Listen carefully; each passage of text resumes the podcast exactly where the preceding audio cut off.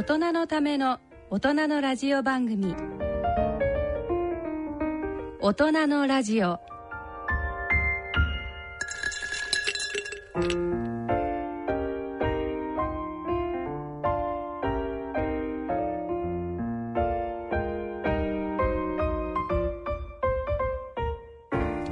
ご機嫌いかがでしょうか？安倍賢人です。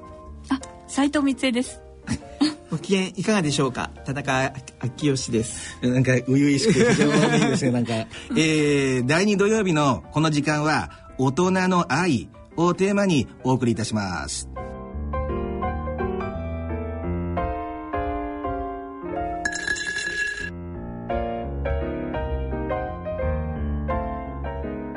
大人のための大人のラジオ。この番組は野村証券ほか各社の提供でお送りします。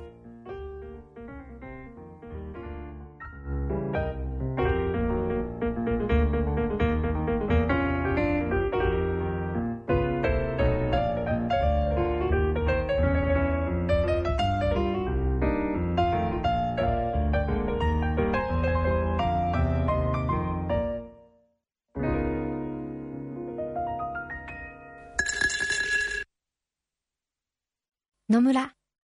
第二の人生に必要なのはお金だけじゃないから。ゆったりとした旅を楽しみたい。健康はもちろん若々しさもまだまだ保ちたい。住まいをもっと快適にしたり相続のこととかもしもの時のことも考えておきたい。セカンドライフのために知りたいことってたくさんありますよね。あなたのハッピーなセカンドライフのために。野村証券の本支店ではさまざまなスペシャリストを講師にお招きして野村のハッピーライフセミナーを開催しています。詳細はウェブで「野村のハッピーライフ」と検索してください。なお当セミナーではセミナーでご紹介する商品などの勧誘を行う場合があります。それ野村に来てみよう。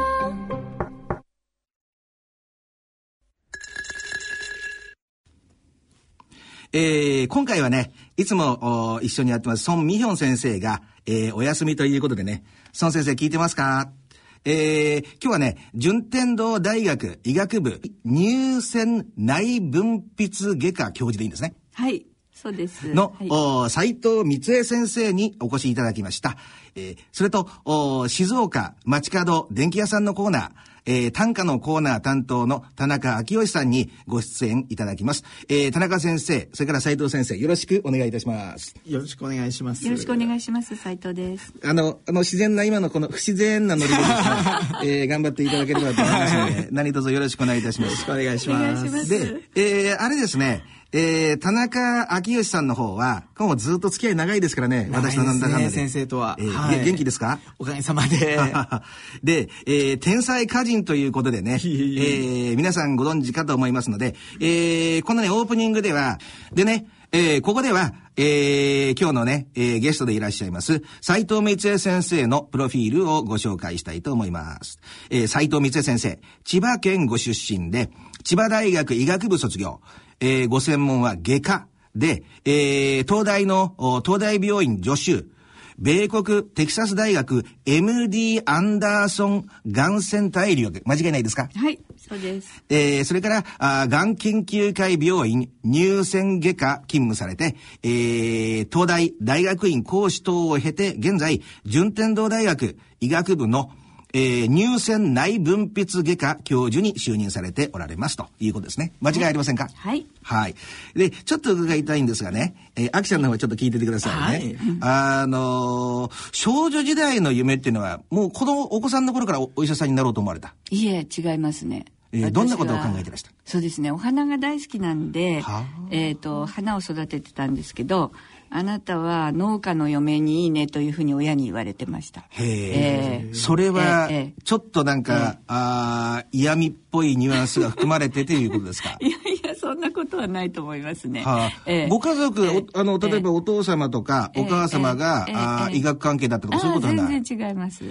いつ、で、いつぐらいまでそのええ花の方向のことを考えてらしたんでしょええ。私はでも農家の嫁にもらってもらえるかどうかは全然自信がなかったですけども早起きじゃないのでね、うん、ただ土いじりが好きだったということだったんですね。ただ小学校4年生の時に私の担任の先生が亡くなったんです、ええ突然に亡くなられて、ええでびっくりしましたね。通知表をもらったそのすぐ後に、えー、くも膜下出血で亡くなられて。うわーくも膜下出血でそうですね。えーえクリスマス直前イブに通知表をもらってもう大晦日にはあのもう葬儀だったです、えー非常に悲しかったですね。そうですよね。やっぱりえーね、あきちゃんも経験あるかと思いますけど、お子さんの頃っていうのは、そういう経験がね、ものすごく少ないですからね。ね。なかなかないですよえね。ーえ。ーちょっとショッキングですね。そうですね。とっても可愛がっていただいてましたのでははあ。の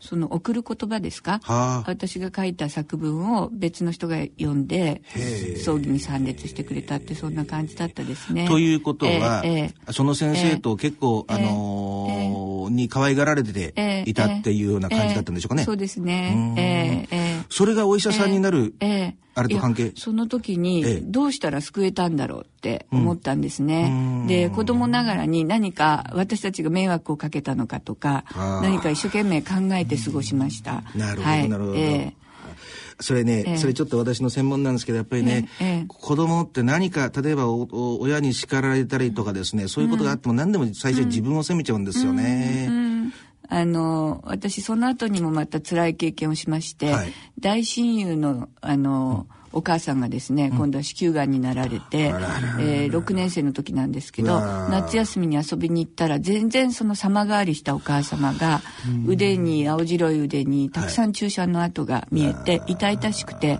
お腹ばっかり大きくて一体どうしちゃったんだろうっていうふうにとても不思議だったですね。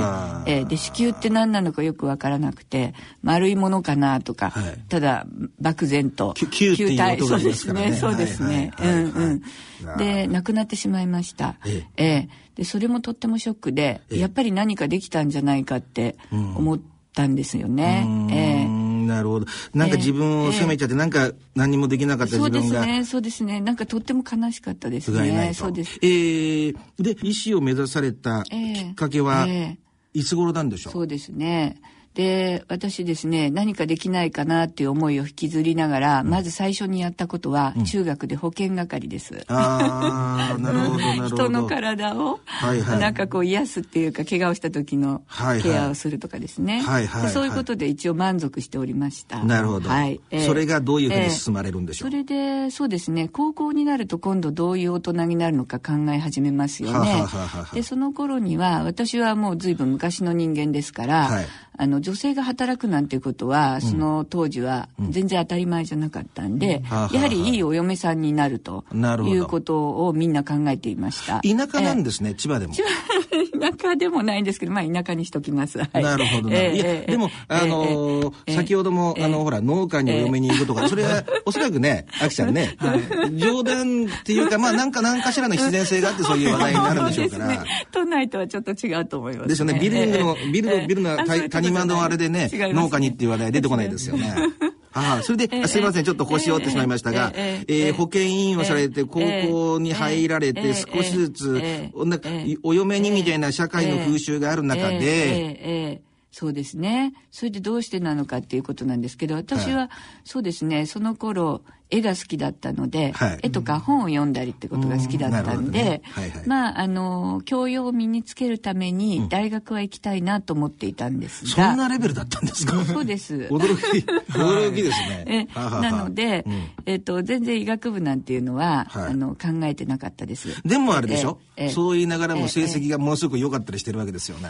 えっとですね、文系は一生懸命勉強していたんで、得意だったです。はあ。はい。なので大学には進もうと思ってました。文系っていうことはやっぱりええ国語とか、そうです。国語は勉強しなくても得意だったです。読書がね。はい、そうです。それが今何年生の話をされてるんですか、高校の。高校1、2年です。1、2年ね。それがどのように、ものすごくね、ちょちょっとね、正直結構、どうなのかわかんないですけど、私ものすごごくなんか興味深い話だなと思って。どなんか、そう予想をね、ことごとく外してくれるから、で、どうなるんでしょう？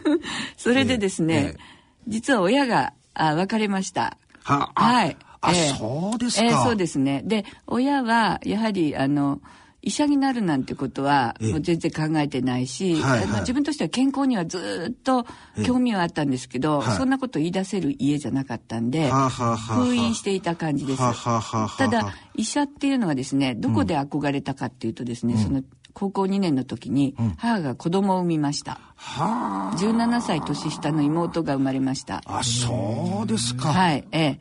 で、あの、その頃母はもう40代だったんで、はいはいはい。実は体はそんなに丈夫じゃなくそれで、あの、病気もしましたし、はあはあは病気をしたり、怪我をしたりして、最後がお産の入院ということで、医者の世話に何回かななる高校時代だったんですね。なるほどええなるほどそれで、えっ、と、挙句の果て、はい。えっ、と、両親は別れましたので、ははは。なんで子供産んだんだろう、みたいな。わええ。で、ただ母はそれでえ父をつなぎ止めたかったっていうふうに言ってました。後々ですね。ええええええ。まあ、そんなところまで話していただいていいのかどうかっていう話もあってありがとうございます。なるほど。もうこれでなんか、あの、リスナーのあなたはね、あの、先生がどんな方か分かっていただけたと思うんですけど、で、それで、ええ生活がガラッと変わりますよね、いそかのん。通りです。その通りです。まず収入が入らなくなりました。で、で、お父さんとお母さんのどちらにうん。疲れたんですか、母です。ああ、なるほど。ええ。私には弟もいて、2歳下の弟もいて、で、17歳下の生まれたての妹がいて、はいはい。3人を母は抱えて父と別れました。で、っていうことはお母さんはええ、その時おいくつ、40、45です。45あじゃあです。本当に生まれてそのすええぐ後ですね。そうです。8ヶ月です、妹が。はははいははははは。ええははで、えで、えどうなっていくんでしょ それでですね、私はその時、えー高校3年生ではい。進路を決めなきゃいけなくて、はい。ずっとずっとですね担任の先生には文系ではい。文学部とかはい。美術とか、はい。まあ、そんなことを書いてたんですね。はい。はいただなんかリアリティがないなと。はい。で別れたし私の中ではなんかこううーん革命を起こしてやろうみたいな気持ちもあったんですね。はあはあ。女がそのただ嫁に行く、それで挙句の果てはこれじゃないかと。あーええ、それなでどどうなんだ、あで女の子はちっときっと母親に似るだろうから、私もこういう羽目になった時路頭に迷って子供を抱えてどうするんだろうというふうに思いました。ひょっとして、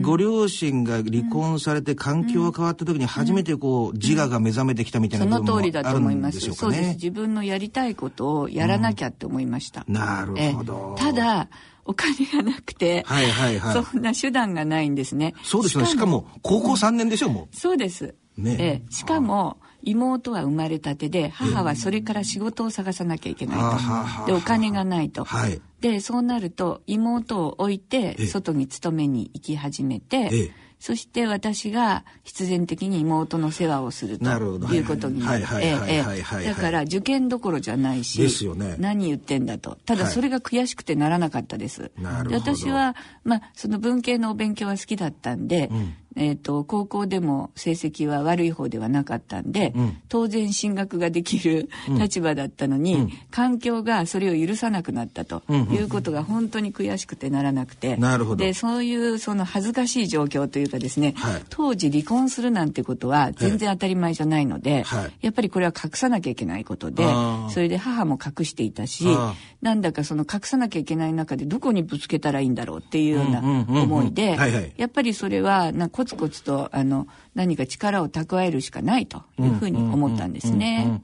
なるほどそこからです。医学部行こうと思ったのは。で、医学部と、こう、ええ心の中で目指して、そういう方だから、意志は固いですよね。なんかこう、自分のやり場のない、怒りを放出できない部分を全部その勉強にきっとぶつけられたんじゃないかなと思うんですけど。そうですね。はい。えでえ、先生は、りりあの、浪人はされてるんですか、2年しましたですから。あえええあ、えなるほど、はいええで、数学なんてじゃあ、数三なんか取ってなかったわけだ。取ってないです。ええええじゃあ、ええちゃんは取ったんですか、いや、僕も取った記憶はないですね。だってアキちゃん、か完全な文系だもんね。文系環境はい、あれでしょ、えあね。はい、総合政策学部。ね、あ総合政策か。はいああ、なるほど。で、そしたらもう、まあでも数一と数二ぐらいは取られたわけですかね。数に B まで取りましたね。なるほど。得意だったんですすか、いや嫌いじゃないですね。ああ、うんうん。元から嫌いではなかった嫌いじゃないです、ええでもどっええちが好きかっていうと文系のが好きだったと。です。えええでえ、始めますよね。じゃあはい予備校に通われて。あまずですねあの友達が卒業しますよね、はいはい。でその友達から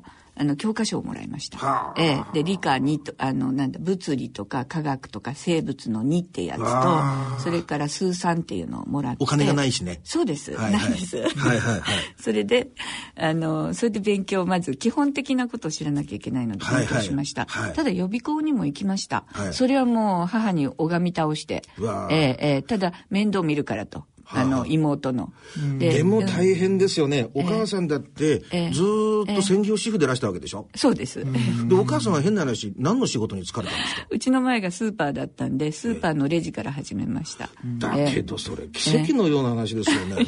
でも先生はもう大体あのーこんだけ話して漢字を使いましたけど不動の信念の方だから もう一回一旦決めたらもう全然こう動かなかったわけですよね。そうですね、ええ。何言われえも。もう悔しくてしょうがないし、このまま路頭に迷ったら妹、生まれてきた妹もそれから弟もかわいそうだと思ったんですね。なるほど。何かこうしっかりしたものがこの家にないといけないと思ったなんるほど。使命感みたいなものが。そうですね。はあは。あえ。で勉強しますよね、結構思ったように成績って伸びたもんですか、えあ子守りしなきゃいけないので勉強する時間がないです。予備校にいる時だけだ、あそうです。帰ってくるとおしめ取り替えてミルク作って。弟さんも一緒にいらして、弟は昼間働いて夜学校行きました。ちょっと、でも大変ですよね。なんかええ。重ね重ね、ええ。お母さん、スーパーのレジだけで、ね、理系、まああ、よく分点って言葉がありますけど、利点されて、そうですね。1年目に大体基礎をもう一回、あまあ基礎を、お学び、学び始めて、習得して、はい。2年目から勝負かけたっていう感じですすかね。ね。そうですね。と、もう大体、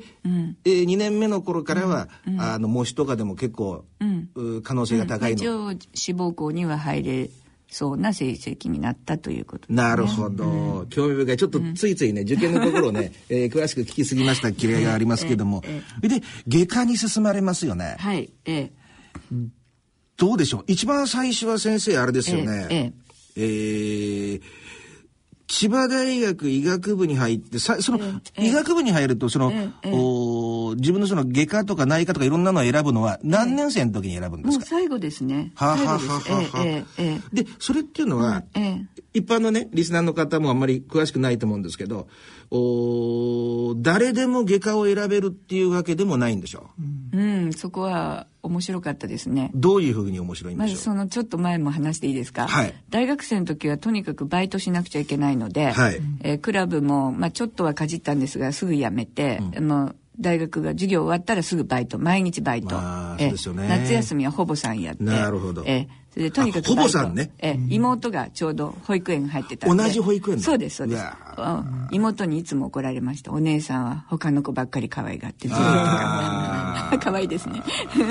それでまあとにかくいろんなことをやりました、はいはい。それで卒業の時何が一番嬉しかったって途中で辞めなきゃいけないんじゃないかってずっと思ってたんで卒業大学の方を。そうですそうです。ええ。そうですか。辞めなくていいっていうのが一番嬉しかったです。これで辞めなくていい。なるほど。ええ。金銭的になんとかできたからね。そうですそうです。そうです。ええ。それでえっとまず入局したかったのは外科なんですけど、それは母がお世話になったのが外科だったからなんです母の病気がねその高校2年の時に。はいはい。ええ。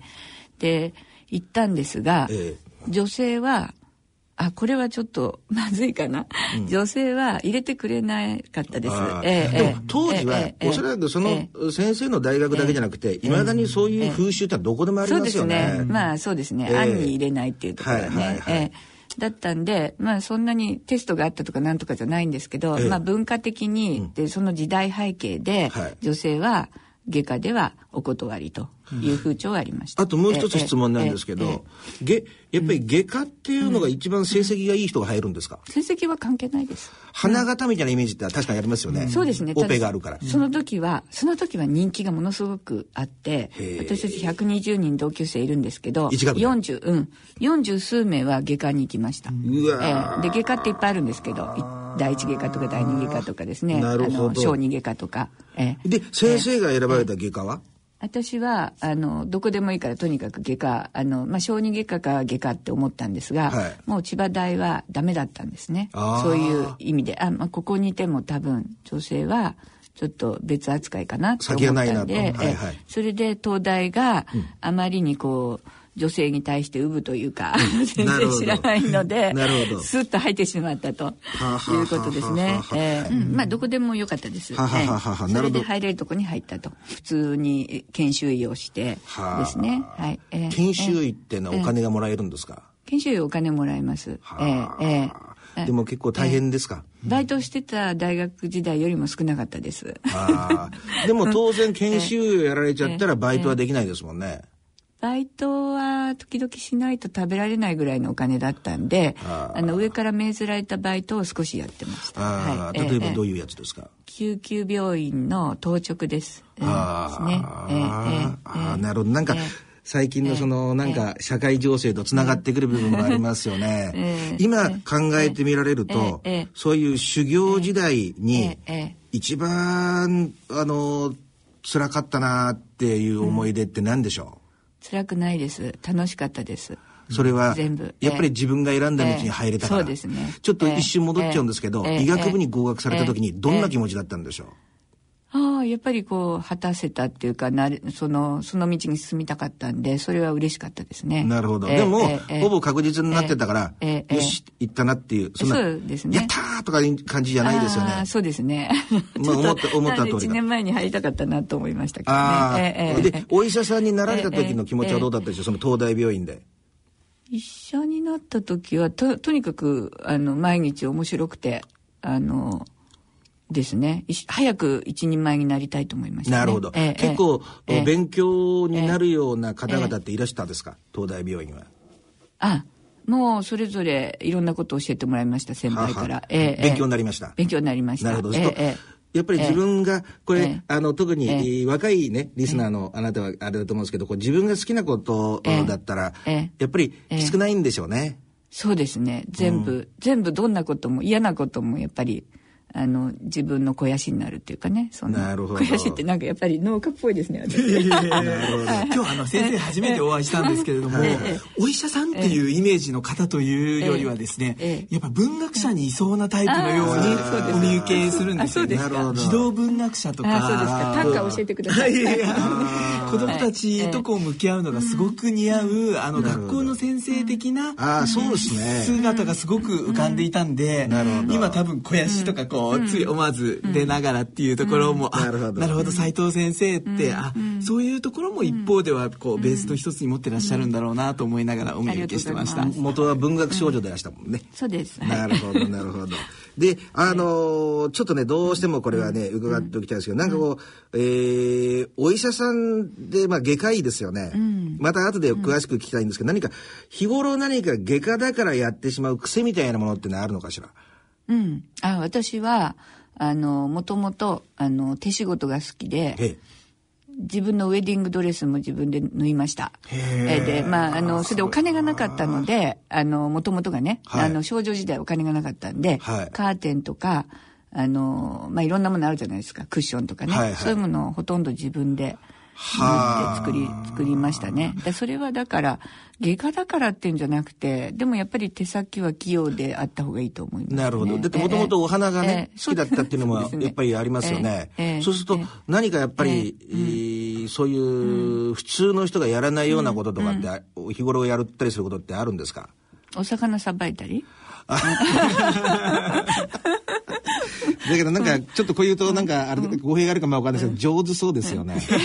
ものすごく、なんか、その刺身包丁、メスとかそういうんじゃないですよね。なんかちょっとあんまり食べたくないなっていう感じもしなくないんですけど。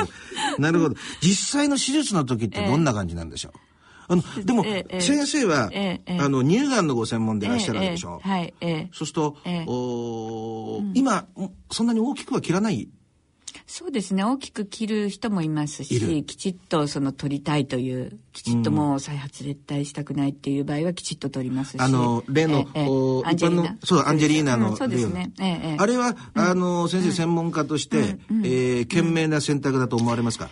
えっとですね、まあ、ああいう選択もありということですね。んえーで、申しますのは、おおむねは、まあ、頑張れば早期発見できるうー場合が多いので、はあはあはあの、何もみんなが取ってしまう必要はないと思うんです。ただ、まあ、取ることで逃れたいという気持ちもとってもよくわかります。はい。えーえーはい。やっぱり心の？ええそうですね。精神衛生上。ね。常に常に気にしてなきゃっていうことすね、でも、ええあれですよね、ええ。ほとんどの方っていうのは、え5ミリとか1センチ以内で見つけてこられるわけでしょ？うーん。とは限らない。まだ2センチちょっとですね。日本人の平均発見サイズは。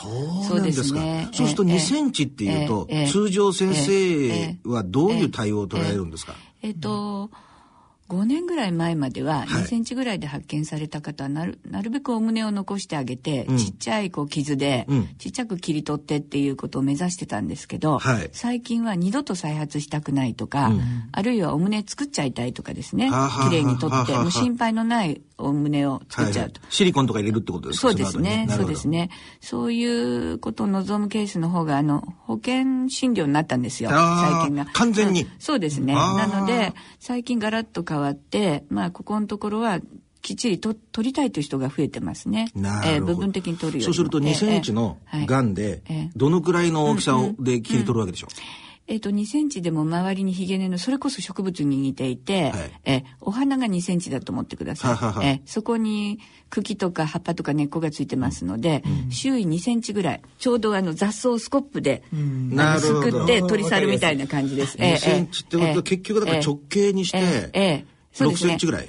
そうです、その通りです。2たす2たす2っていう感じですね。えー。えーあーはい。なるほど。えー1日何、あれですか、多い時って何何件くらいオペされるんですか？私は4件がマックスです。はい。一つのオペに対して時間どのくらいですか、1時間半です。うわー。はい。ええ。ええ。やっぱりその時によってでもそのええ。複数がんがええ。ある方もいらっしゃるわけでしょ？両胸取る場合もありますよね。ははええ。がんってええ。またこの後ええ。詳しく聞きますけど、はい。いふあの、ええ。一番多くてな、いくつぐらい、ええ。あのー一個に？あ一つのお胸に、はい。はいえっ、とそうですね。二つっていうのは結構ありますね、はあはあ。同時に二つえ片側にですか？片片側にですか？片側に二つっていうのは時々あります。両側にっていうこともあるんですか？両側に二つずつっていう人もいます、ええ。それが一番多いぐらいですか、ええそうですね。3個片側に3個4個っていう人もいますけど、まあ、最高記録で片側に34個ですかね。ええええそれはでもあまりなくて大体1個1個のが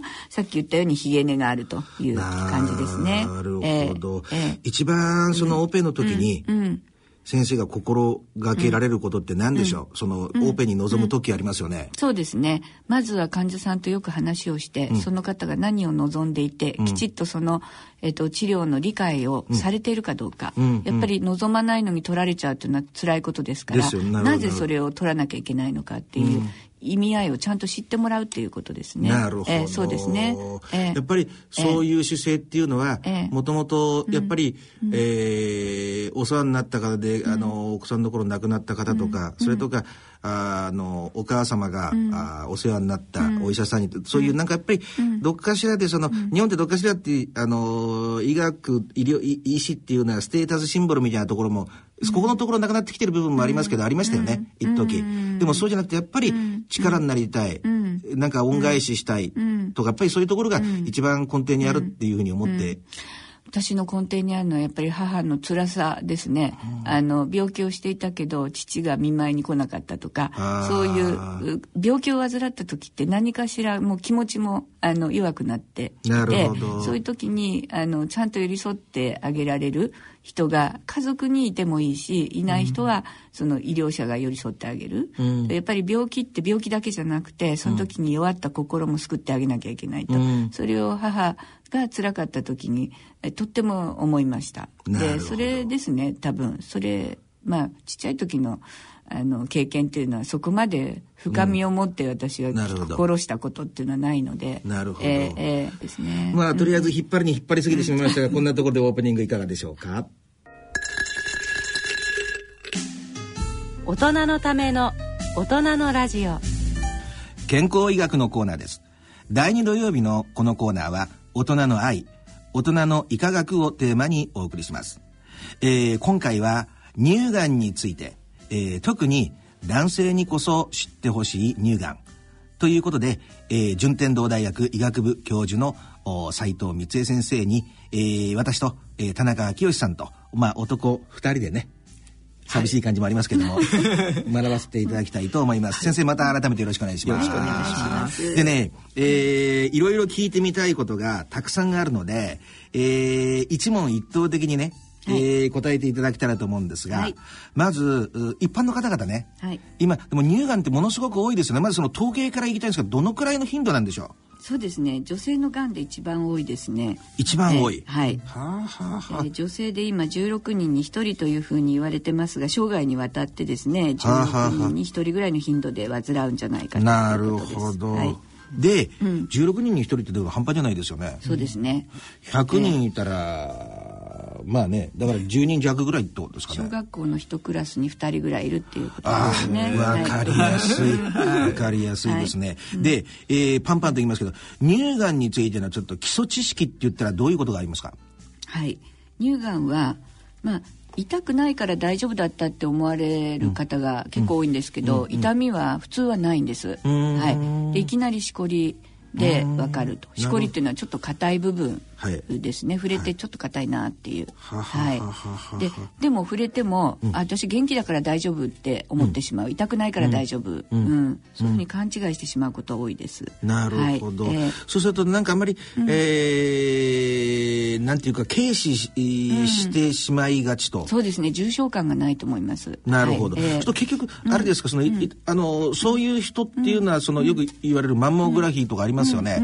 ああいうところにも行かないっていうことなんですかね。えっ、とですねマンモグラフィーっていうのはしかしこりを触れない時期に行く検診で行われる検査なんですね、うんうん。ですから、なるほど。しそうですね。なるほど。行っていればしこりを作る前にわかるかもしれません。あじゃあしこりができてからっていうのは、ええええマンモよりも遅いレベルってもう自分でか感じてわかるわけですもんね。ああそうですね。あーなるほどなるほど。うん。まあちょっと例外があって、はい。あの受けてて異常がないっていうしこりもあるんですけどね。ん。硬、いけれど異常がないですよっていうふうに言われることもありますけれど。はい。なるほど、うんはい。他に何か症状ってありますか、えーっと稀には引き連れているとか、あー。あるいは乳首から血が出てきてしまったとか、あるいは乳首がずるんとこう皮がむけるようなただれがあるとか、それは全て稀です。あとお胸が真っ赤っかになるとかってですね。いうことは基本的にはしこりですね。ええそうです。なるほど。わ、はい。かりました。はい。で、その乳がんの原因なんですけど、ええ。どういうことが一般に考えられますか？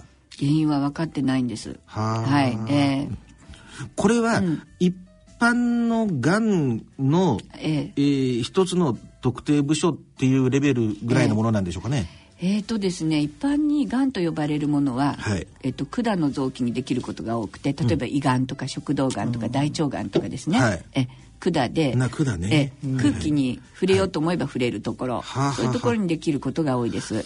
えそれで例えばその消化管であれば食道とか胃とか大腸であれば、はいはい食べ物、おのあの例えば食道がんはアルコール取りすぎとかね、はい。え大腸がんは便秘とかですね、はい。はい。なんか食べ物に関係してたりしますよね。はい。胃はピロリ菌と言われてますけど、はい。はい。はい。でで乳がんはええ。やっぱり管なんです。乳管っていう管にできるんです。でこれは目立たなくて、まあ、空気なんかそこにあるのっていうようなあの本当にちっちゃな管ですけどもそこに何か便秘状態でいるものが原因じゃないかなっていうふうに想像されてるんですけどなかなか確かめるのが難しいちっちゃな場所なのでえこれ先生ね、えちょっとえ乳管っていうのは乳腺とは違うんですか、え乳腺の中にあって乳首からつながっていて牛のお乳って絞ったことあります？あなんかあるようなないようなあります、ピューってこう穴がいくつかからピューっとこう出る穴があるんですけど穴一つ一つにずーっとこう管が奥の方につながってるんですね。はあはあはあ一番末端の方にはブドウの房みたいなのがあってええ。そこでミルクを作ってはあはあそれで管を伝って乳首に出てくるんです。なるほど。お胸の中はいっぱいブドウが入っててええ。そのブドウの茎に相当するところが管になってて乳首にこう注いでるってそんな感じそれです。が合流して集まってるものが乳ええ腺なんですか、そういうわけじゃない。あブドウ全体は乳腺です。あぶぶどう全体は乳腺でこれいろんな細いええ支流が集まって最後にそういうことです。まあ一点っていうかあれから出てくるということですね。がんっていうのは空気との接触管が管。空気と接触するところっていうのが一番頻度が高いんですね、そうですね。大体そういう場所にできる悪いしこりをあのおできをがんと呼びます。うわー。そうするとええよく、ええ。あの乳がんとかとか脇の下になんとかとかありますよね、ええええええ。これはでも先生、乳う管ん、と、それは後で飛んでできるものなんです。えー、えー、えーじゃあ、ええ。乳管、ええ。あのそういう脇の下とかにできてる人ってのはええ必ず入管にもできてるんでしょそういうことです。えーええええ。それはダメになりますね。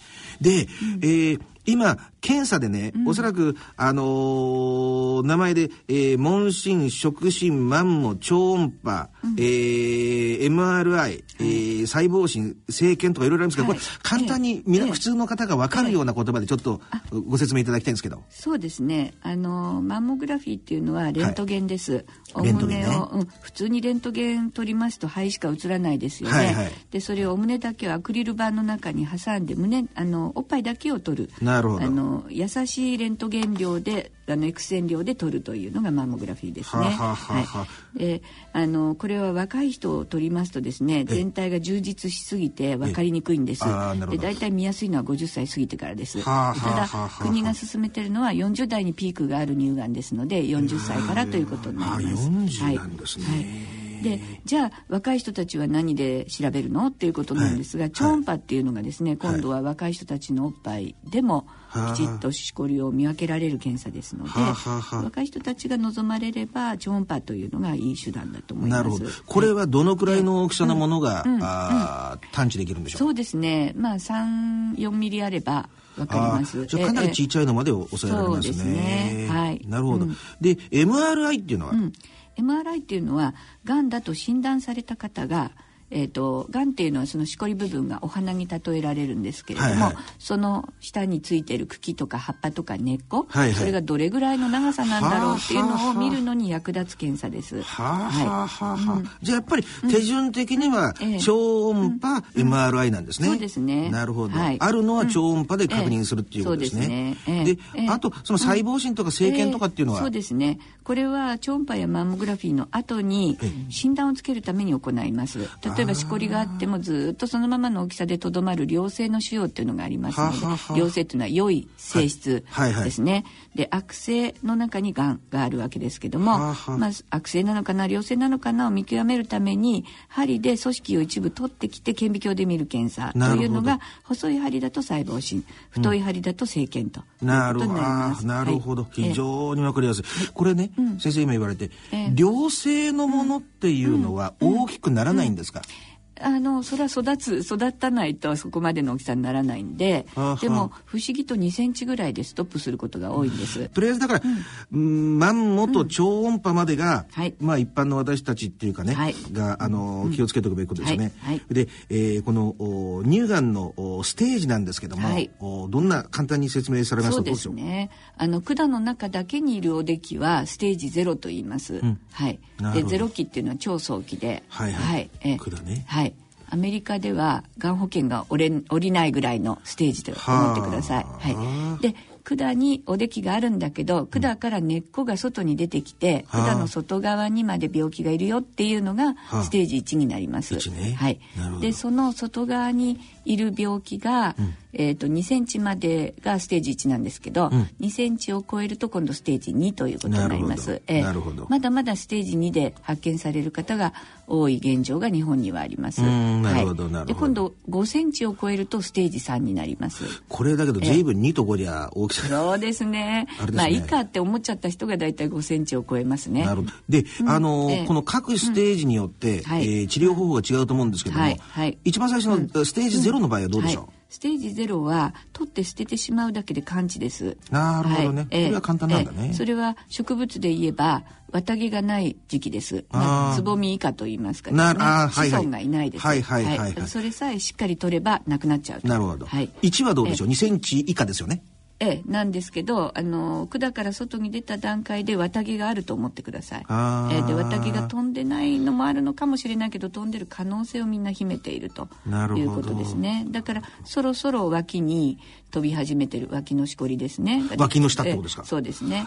そこに、うん、ステージ1の2センチのやつっていうのは結構ええええ気をつけなきゃダメですね。ええで脇に飛んでいる証拠が上がった人からステージ2というふうに、いくら大きさがちっちゃくてもステージ2に分類されます。そうなんですね、えこのステージが大事なんだ。そうですね。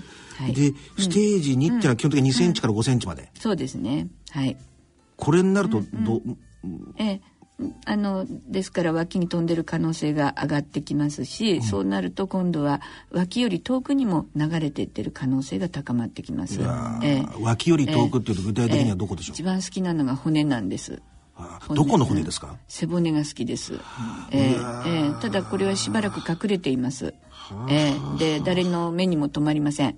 で CT を取っても MRI 取っても引っかからなかったりします。えー。えでそれはだから綿毛がしばらく発芽する前は目立たないのと似ていますね。はあ、はあはあはあはあはいはあ骨っていうのは、骨そのものですか、それとも骨髄のこと言われ骨髄です。骨髄ね。はい。はい。なるほど。ええで、これはでも、おステージ2の場合にはやっぱり全摘になるんですか、あえっ、とですね全摘になるかどうかっていうのはその植物が根が張ってるかどうかによります。お花が大きくても根がちっちゃいものはちっちゃな手術で取り切れてしまいます。なるほど。でお花がちっちゃくても根が張ってるものは大きく取ってあげないとっていうことなんですね。なるほど。あるいはあの同時に双子が双子っていうかもう一つ別の植物がいたりという片方のお胸に2つ持ってる人もいますよね。なるほど。はい。うん。でさっき言い忘れたんですがステージ4っていうのもあって、ええ。4っていうのは明らかに骨にいますということが普通のその検査で分かってしまった場合ですね。はい。骨だけじゃないんですけど1番が骨2番が肺3番が肝臓になります。まはい。もう一度ちょっと言っていただけますか、はい。番が一番多いのが骨。骨2番が肺、はいね。えー、3番が肝臓。なるほど。他はあんまり好きじゃないので大体それそこに多いですね。これっていうのは、ええ。乳がんの外細胞っていうのは、例えば胃がんのがん細胞とは種類が違うんですか、違います。どこが違うんでしょう、えっとまずは呪いです。大きくなる。スピードが遅いものが多いです。はいはあえはあ。あと性質的には、ええ。おとなしいです。ですから。ええ。えじゃあ乳がんの方がまだ扱いやすいっていう部分、扱いやすいです。ああなるほど、ですから薬の言うこともよく聞いてくれたりしますのではあ。治る率は高いです。ああ、ええ。そうですか。それはちょっとね、ええ。聞いてるリスナーのね、ええ。あなたちょっと希望が持てますよね。悩んでる方もいらっしゃるでしょうし。あと、あれですか、さっきちょっと聞くのをね、えー忘れたんですが、はい。CT の検査っていうのは使うこともあるんですか？あります。どういう時でしょう？それはステージ4かどうかを見極めるためです。はい。あとは別病変持ってる人がいます。それこそその子宮筋腫だの、卵巣が腫れてるだの、肺にもともと乳がんじゃない肺がんがあるだのっていうことがないかどうかですね。その人のその治療を的をお乳に絞っていいのかどうかっていうことですね。なるほど。ええじゃあより広範囲の全体をチェックするときに CT を使うそういうことです。えなるほど。木を見て森を見ないことがないようにするってことですね。非常にわかりやすい。あと一つね、ええ何かで私読んだんですが、ええあの、冷却療法みたいなやつありますよね。こうなんか管か何かを刺して、がん細胞だけ凍らせて、それで、切り取ったりしないで、そのまま細胞が死んで、そのままなんか体の外に排出されるというのがあるらしいんですよ。それっていうのは、有効なんですか、えっとですね、いろいろ切らないで済む治療がないかということで探られてます。はい。例えば陽子線、重粒子線ですね。その、はいえっとあとはラジオ波とか、はいはい。いろいろあるんですけど、それはやはりそのお花だけを潰してますよね。なるほど。ええ。そしてお花の性質を知ることがなかなかできないというか、手術のもう一つの意味合いは、その親のタンポポを取り取るあの切り取るっていうこと以外に、それが本当にタンポポだったのか、綿毛があるのか、どんな大きさだったのか、どんな除草剤によく効くタイプの植物なのか、それを見極めるのがとってもあのたやすい手術で取りますとですね。それをそこで焼いてしまって消えてしまえばそれでいいんですけどもただ綿毛が飛んでいてその子たちに本当は除草剤撒かなきゃいけない、であー。もどんなお薬撒けばよかったのか知ることができなくなってしまうと外に出さないわけですもんね。そういうことです。そこが大きな難点です。で結局はだから、ええ。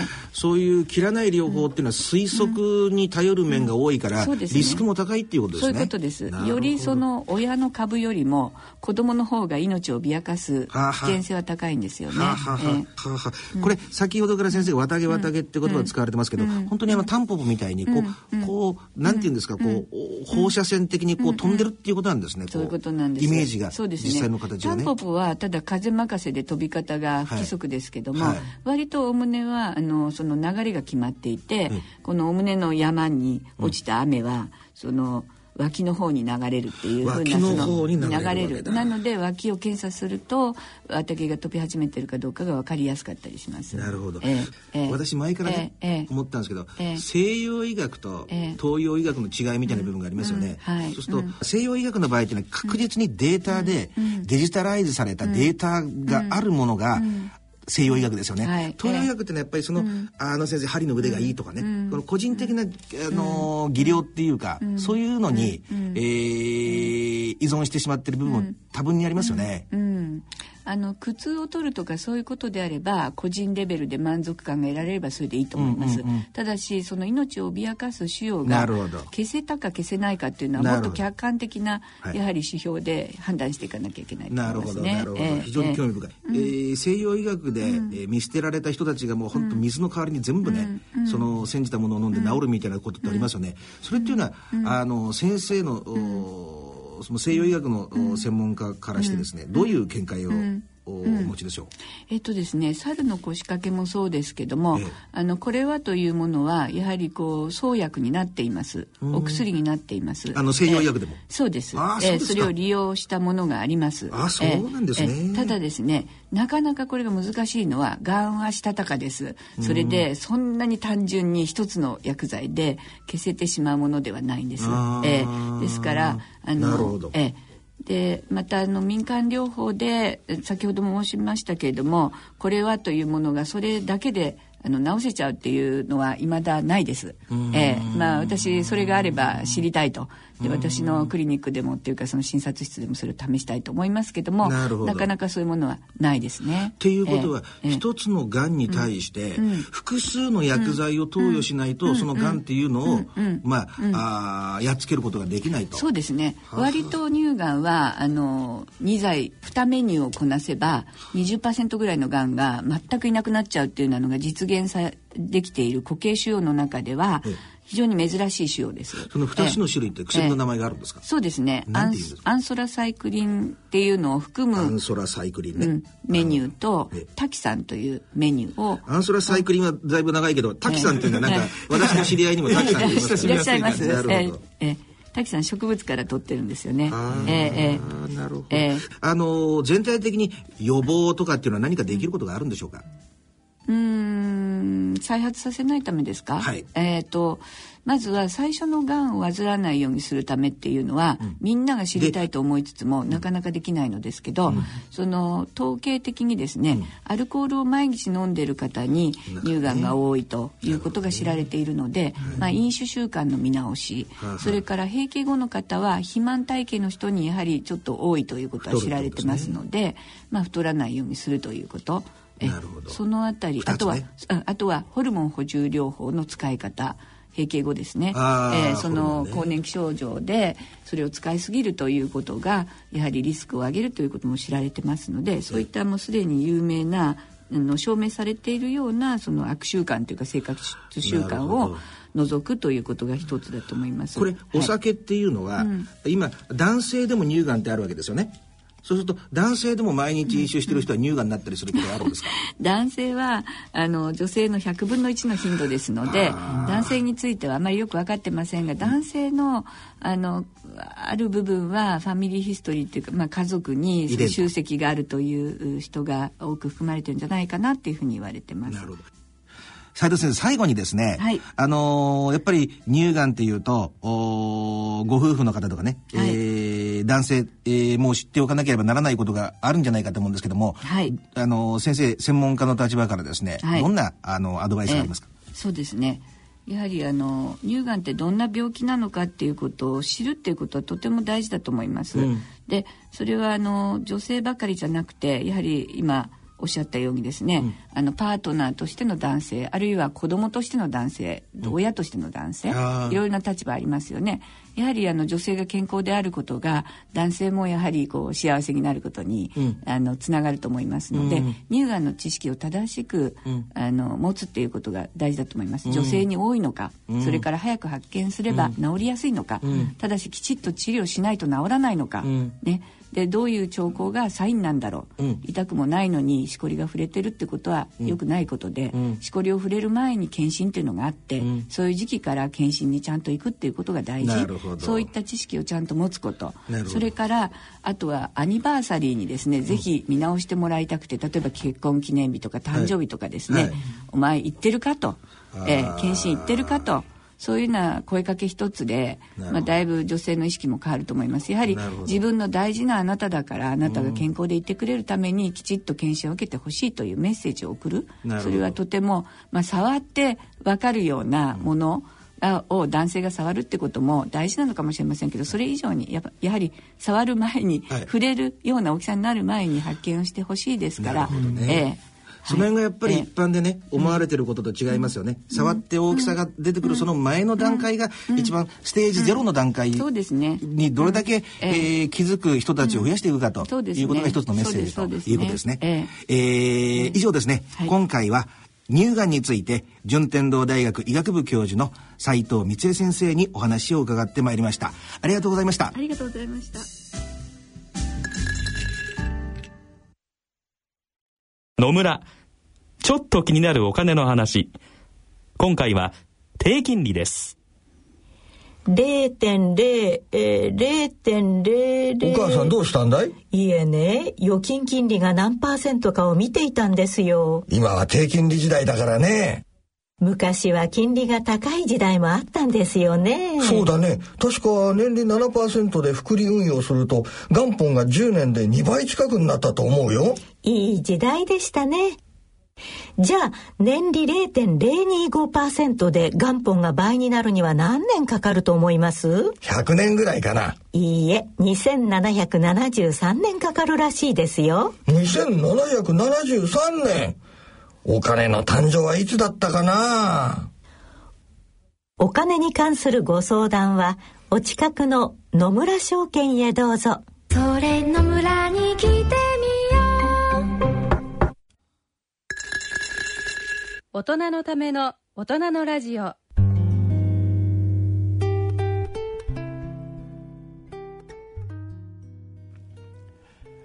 今回の大人のラジオいかがでしたでしょうか？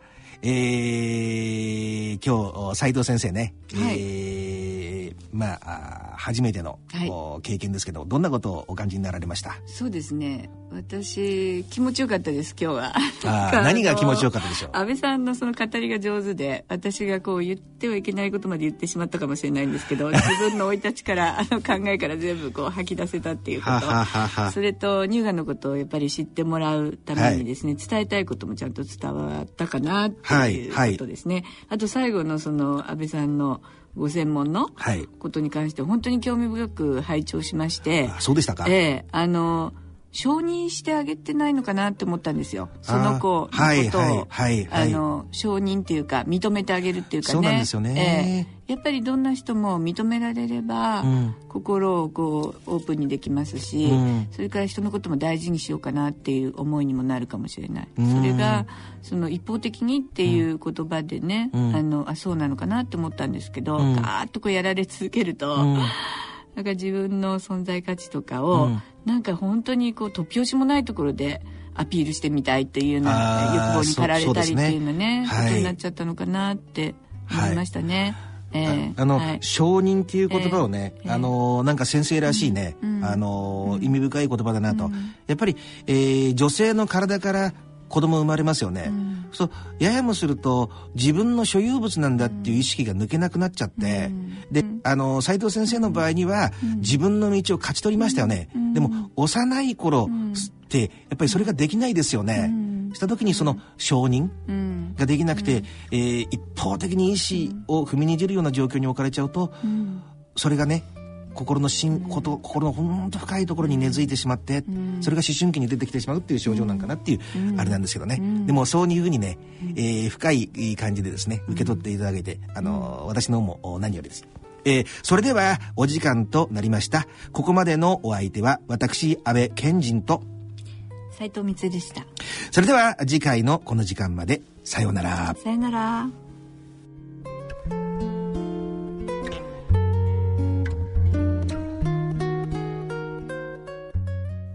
大人のための大人のラジオこの番組は野村証券他各社の提供でお送りしました。